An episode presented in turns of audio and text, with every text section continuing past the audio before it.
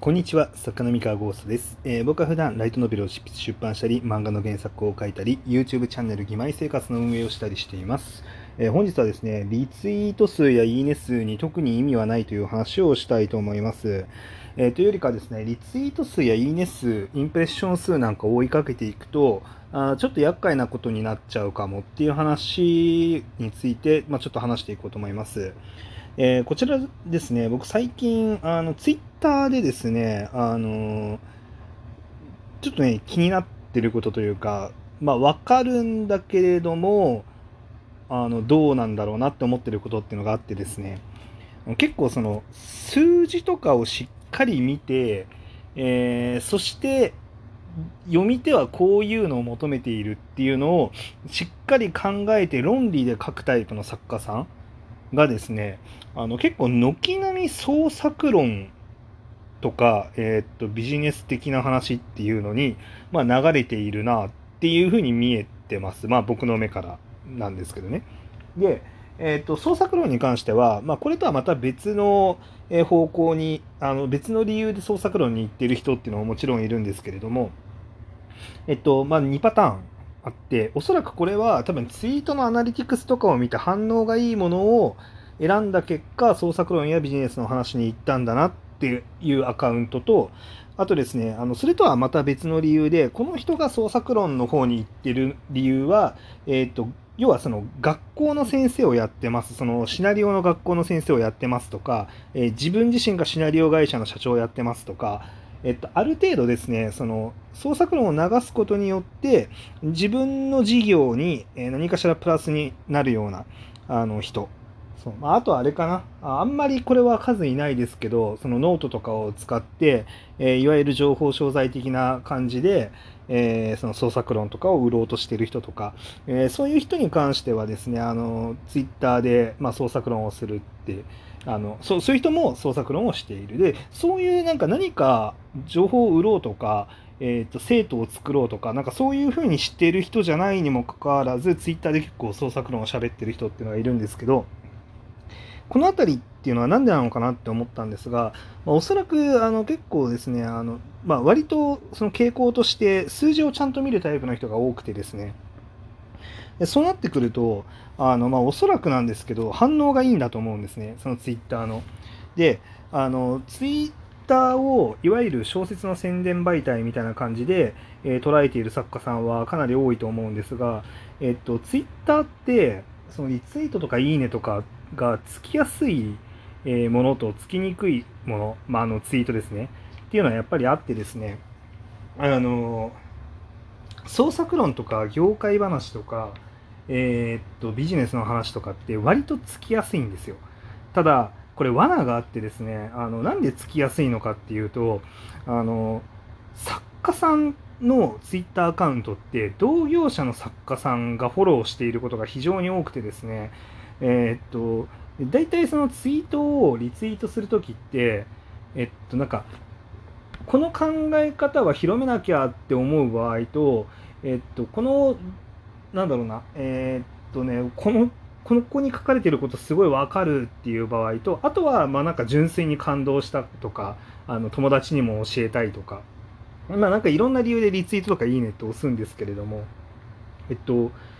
ことですねそのサッカーアカウントの場合その創作論だったりとか、えーをしたした時にですねあの同業者の作家さんだったりあるいはですねその自分も作家になりたいからっていう理由で、えー好きな作家さんのアカウントをフォローしてあのファンになって追いかけてるっていう人もいるんですね。でそういう人たちはですねすごいアンテナが高いというか、えーっとこう創作論だったりとかビジネスの話っていうのをあの見た時に反応しやすいんですよ、まあリツイートしたりとかいいねしたりとかしやすいんですよね。でなので彼彼らがこう反割と早めに反応してくれるっていうのもあって数字は非常に稼ぎやすい。そのリツイートやいいねっていうのはすごいつきやすいんですよ。えだなのであやっぱこういうツイートに需要があるんだなとみんなこういうツイート読みたいんだなって思ってあのそういうツイートをなるべく多めに心がけるっていう人は結構いらっしゃると思うんですけれども、えっと、個人的にはですねそのなんだろうえっと、例えばその自分がシナリオ教室を開きますとかあるいは何か自分のノウハウを売りたいですって思ってるとか自己啓発本を書きますとかそういう人じゃない限りにおいてはこのリツイートとかいいねを集めることにどれだけ効果があるかっていうとかなり疑問視してます。えっとっていうのはですね、まあ、おそらくなんですがほとんどの作家さん他の作家さんの本をあまり買ってないと思います。えっとまあ、これは仕方ない話で作家っていうのは基本的に大人なので10代向けのライトノベルっていうのを基本的には買う人ではないんですね。まあ、ただその、まあ、僕はその一応ね同じ業界でこう戦っているので、えー、ライバルの作品がどんなものかっていうのはしっかり読んでチェックした方がいいよねっていう考え方ではあるから全く買わないっていうのは僕はどうかとは思うんですけれども、まあ、あんまり買わないと思っています。あのてかメインターゲット層ではないからね。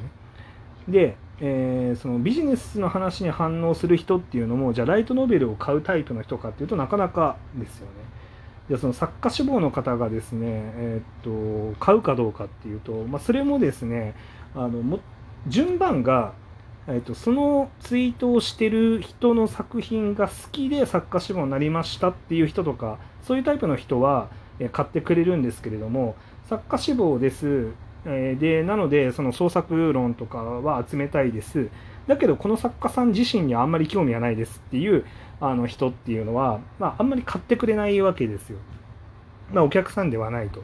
えっと、作家志望者っていう存在もじゃあ言うてその作品をたくさん買って読むかというとですね研究のための作品は買って読むんですけれどもじゃあ趣味の、えっと、読書っていうのをどれだけやる人なのかっていうと実はそんなに多くはないと見ていいと思います。えー、まあ一般の読者さんの圧倒的な人数に比べたらって話ですねこれは。うん、でえっとですねあのー普通の読者さんその物語が読みたいとかそのキャラクターのストーリーを読みたい、えー、キャラクターについてもっと知りたいとかそのコンテンツを楽しみたいっていうお客さんがじゃあその創作論だったりとかそのビジネスの話っていうのを見て面白いと思えるかっていうと基本的にはあんまり面白いとは思えない。あの興味深いとは思うと思うんですね。あのまあこの作家さんってこういうこと考えてるんだっていうそういう発見はあると思うんですけれどもあのあんまりプラスかっていうと別にそこまでプラスではないっていうふうに思います。えなのでですねあの僕はそのたとえ数字が集まりにくいリツイートとかいいねがそんなに集まりにくいものだったとしても例えばその小説を書いてその小説の画像をえー、なんか縦縦書きになってる画像とかをあの画像に貼っつけてツイートするとかあの何でもいいんですけど何かしらコンテンツをえー、ツイッター上でその面白い文章を書いて、あのツイートするとか。何かしらそういうですね、まあ、この人の書くものって面白いよね面白そうだねとか、まあ、あとはそのこの人の書いてる本のあこういうこと言ってくれると嬉しいっていうようなツイートとかが多めにあると、まあ、読者さんは喜ぶんじゃないかなっていうふうに、まあ、個人的には思ってますと。はい。まあ、難しいんですけどね、まあ、なかなか全然簡単なことではないのはもちろんなんですけど、まあ、僕もじゃあ完全にちゃんとやれてるかっていうとねなかなか今後どんどんもっともっとツイッター改善していこうかなと思っているのでちょっと今はまだ未熟なところも多いんですけれども、まあ、どんどん、ま面白いものを、ね、あのコンテンツ出していけるようになれたらなと思ってますがはい。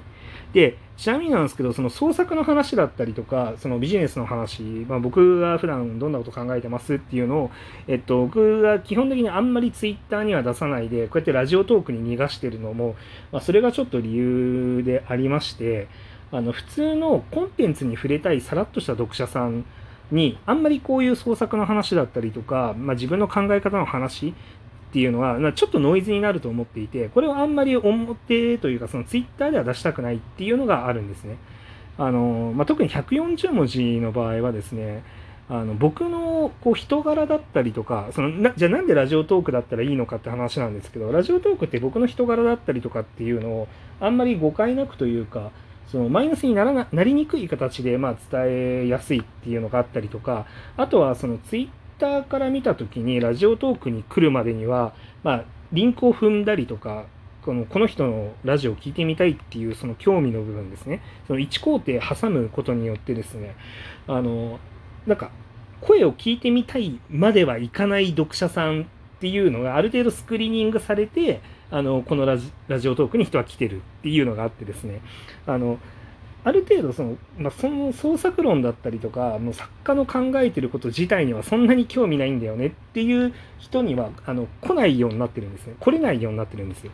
でも、まあ、ツイッターでつぶやいちゃうと嫌おうなく見せることになっちゃうのでそうなるとなんかこの人創作論ばっか語ってるなみたいな感じに読者さんから見えてしまったりとかあのしちゃうんですけど、まあ、ラジオトークで引っ込んでこうやって話してる分には、ある程度そういう話を聞きたい人しか来て来てないってなってるので、まあ、なんか大丈夫っていう、まあ、そういう、あの、あの切り分けをしてます、個人的には。はい。なのでですね、あの、まあ、なるべくそのツイッターは文字なので、まあ、特にその文字を読みたいっていう人が、まあ、多めの SNS だとは思うんですよ。YouTube とか TikTok に比べたら、あの割とその文字を読む文化にはなってると思うので、まあ、せっかくだから、まあ、Twitter ではなるべくその文字のコンテンツとして面白いものとか、まあ、あったら嬉しいものっていうのを置いておきたいなっていうふうに、まあ、自分は思ってますっていう話ですね。で、まあ、おそらくその方が結果的にはいいんじゃないかなと思っています。あのもちろんね、その狙いがあって、その創作論だったりとかやるっていうのは全然問題ないと思っていて、ななんか別にそれ、まあ人の勝手なんで、まあ問題でも何でもないんですけど、全体的に。なんですけど、まあもしその数字がいいからっていう理由で、あの、そういったツイートをやってる場合は、まあ、あんまりそのその数字に惑わされすぎても、そのお客さんに結果的につながらないっていうことになりかねないので、うん。っていう感じで、まあ気になったっていうお話ですね。はい。まあ、ツイッターの使い方については僕も勉強中なんで皆さん頑張っていきましょうという話で以上でございます。それでは。